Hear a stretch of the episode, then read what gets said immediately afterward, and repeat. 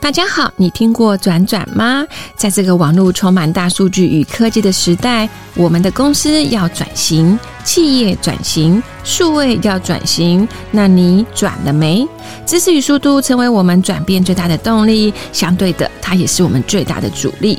转转的使命只有一个，我们想说故事给你听。在这里，有着各行各业的精英，分享着他们人生的实战经验，帮你加持，给予你转型的动力。欢迎大家随时随地有空就来我们的 Podcast 来听转转说故事。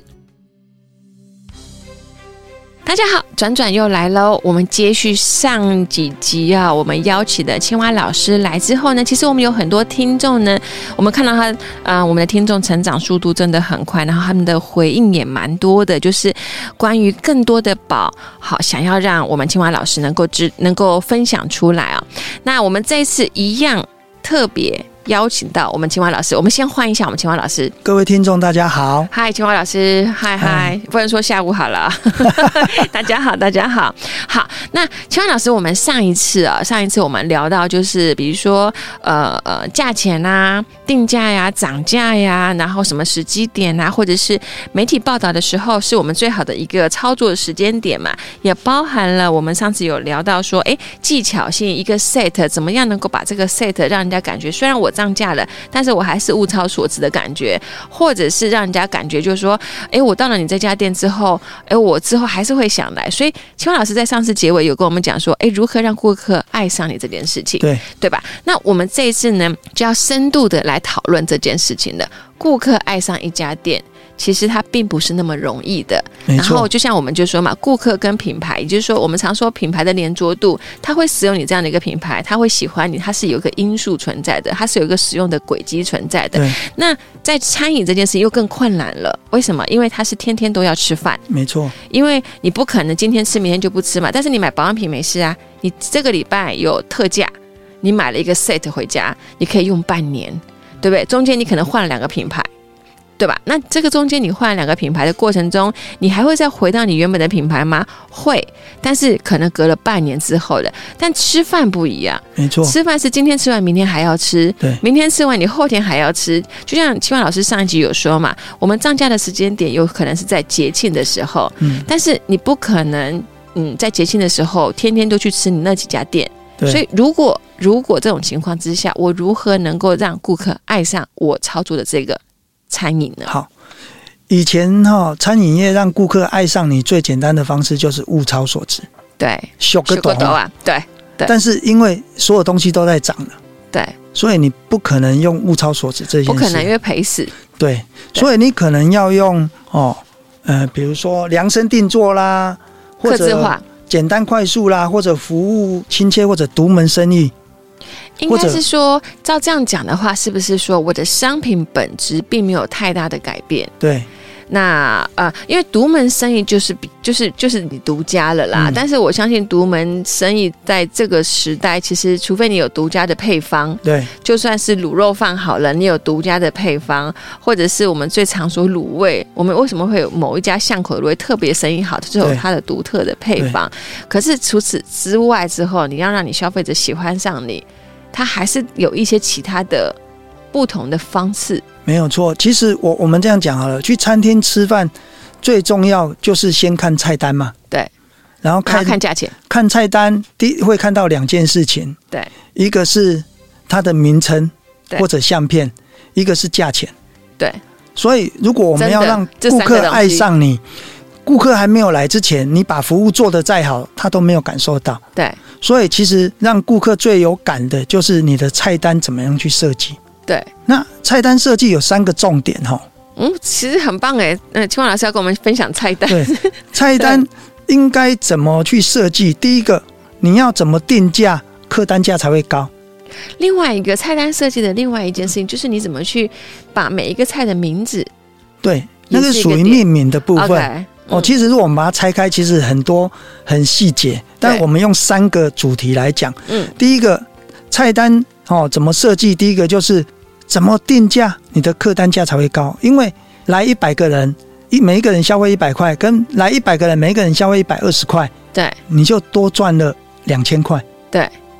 所以哦，菜单怎么定价，客单价才会高，这是第一件事情。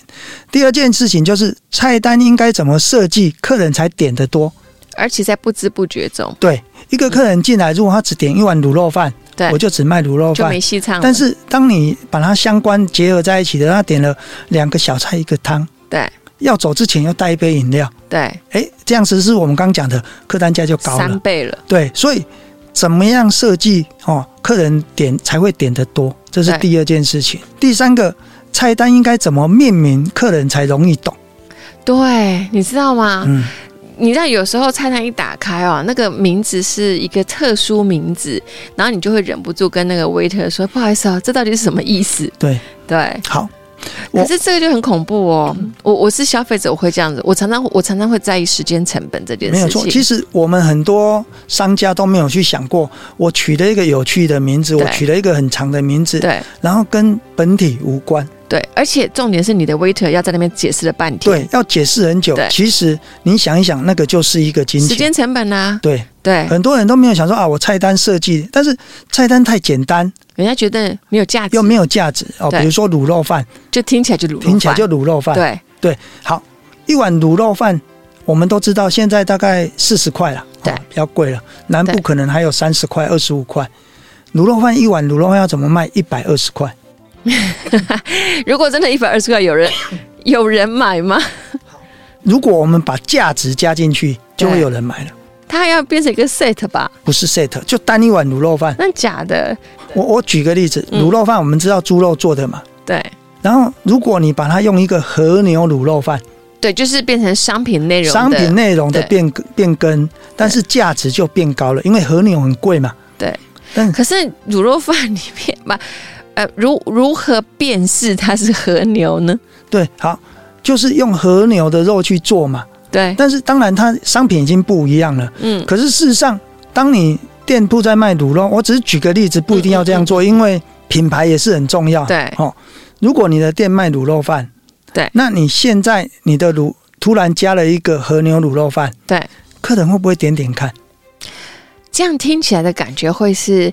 客人在呃来十次里面，可能至少有一次或两次点这个很贵的卤肉饭，或者他可能一堆人点一碗来尝尝对看？，但是它原本的还是会卖的很好。对，所以所以其实就是菜单的命名有就有十二种方法了。对，所以等一下我们会稍微谈一下，可能今天也对谈不完。好、好，好，就有三个重点。第一个就是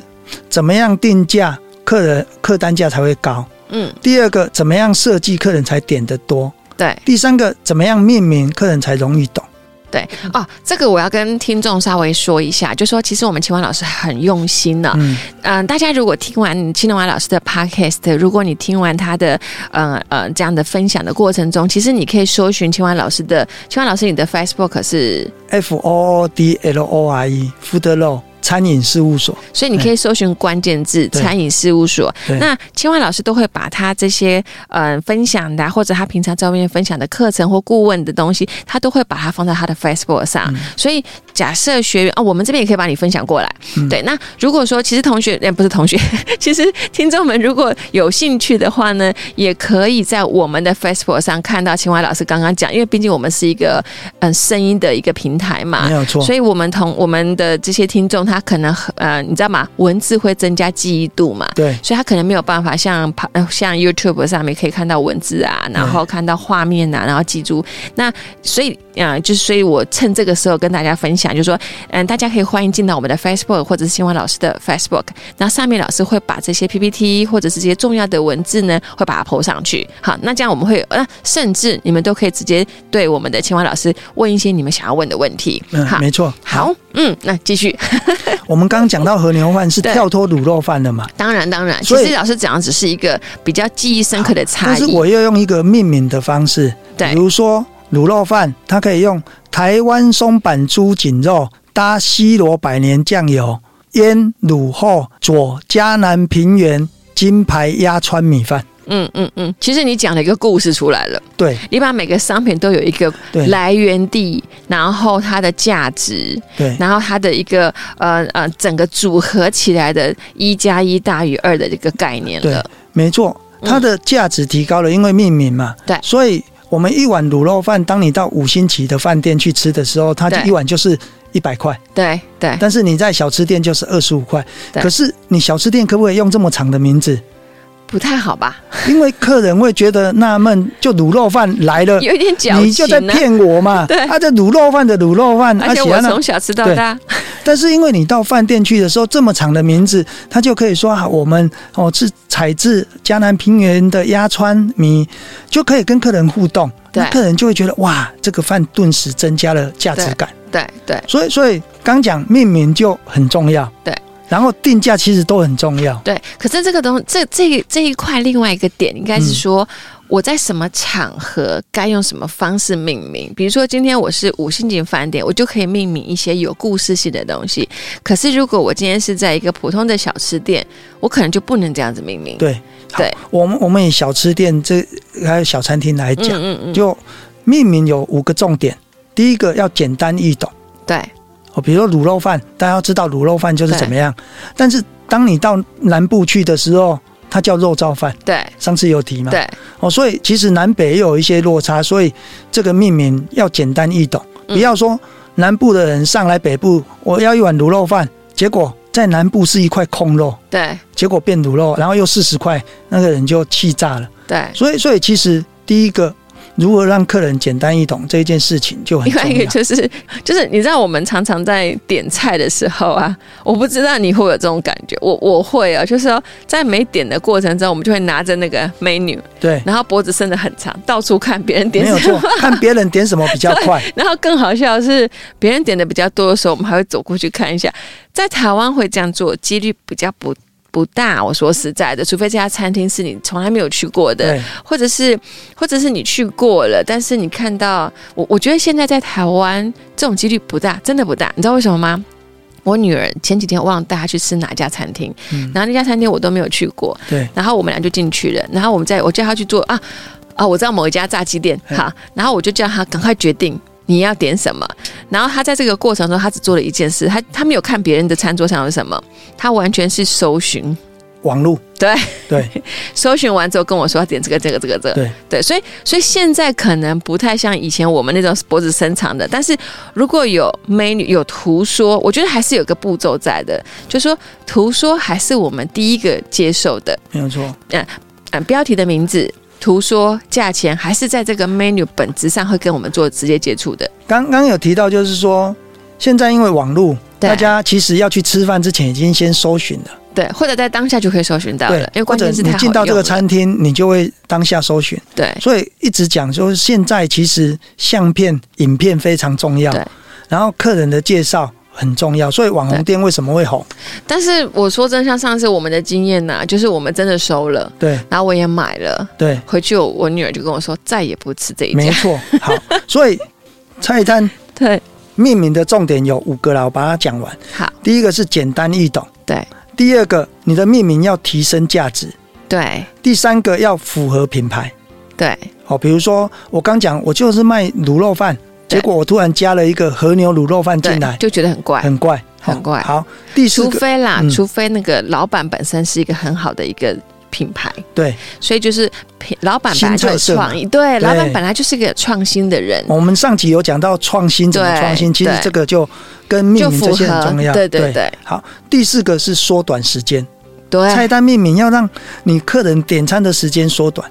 因为我们自己在点餐的人，我们也是看关键字啊。嗯，对不对？我们可能看的，比如说意大利面好了，我一定会先选择酱料，我喜欢哪种酱料。所以你前面在这么多叙述，我可能根本不看对。我看完酱料之后，我就先看价钱，对啊，因为我可能会觉得那个价钱符不符合我的，因为这是价值跟价格是不是等号？对假，设如果外面卖的这种肉酱的，可能就是一百二，结果你这边是三百二，那我就会好奇了，那青酱会多少钱？没错。对好